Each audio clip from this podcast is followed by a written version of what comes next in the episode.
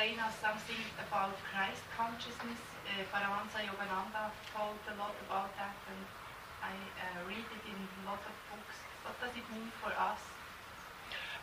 Um, as you can see, I have not once talked about changing your beliefs.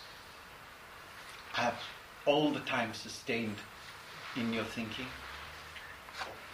to follow the way of spirituality that you have been brought up in. For they are also the facets of the divine. And what I would say to you is don't be governed by dogma, but follow the way of Christ, the way of his life, the example that he gave mankind. That is Christ consciousness for me. And one of the most amazing uh, things about Christ is his immense love. Love for mankind.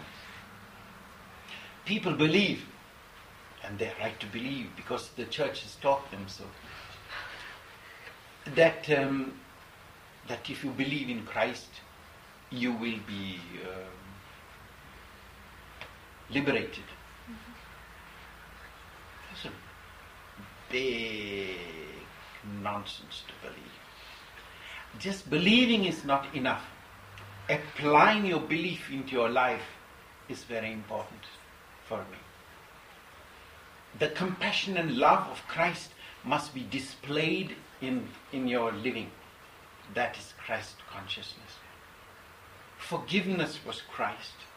Understanding was Christ. And not accusing another person of being something that you are also of.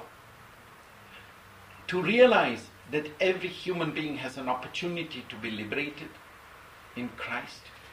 For liberation means that you've begun to change your lifestyle to absorb the energies of Christ, to make your heart the temple of Christ, and not just um, for the human being to say, I've been born again and now I am liberated. When people use the term born again Christian, I immediately dwell into their hearts and ask myself, have you discovered your love, your divine love, your selfless love? Have you discovered the compassion, understanding, and forgiveness that Christ is within you? These are the uh, qualities of Christ. And if I can take your mind to Christ, when they wanted to stone a woman who was accused of behaving in a bad way, Christ looked at those people and said, Yes, yes, you can cast your first stone to this woman. If you yourself you have not committed a sin. And then they soon dropped the stone and walked away. These are the examples I want you to take in Christ's life. To be resurrected within yourself again and again from the depths of the lower nature to the higher consciousness that exists within you. Christ lives in each and every one of us.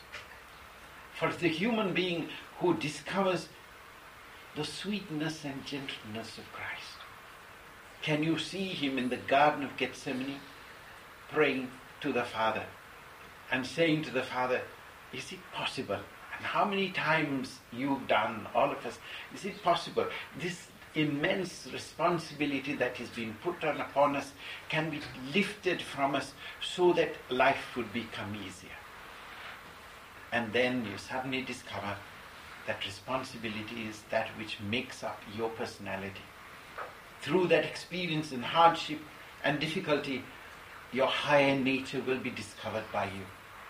Yes.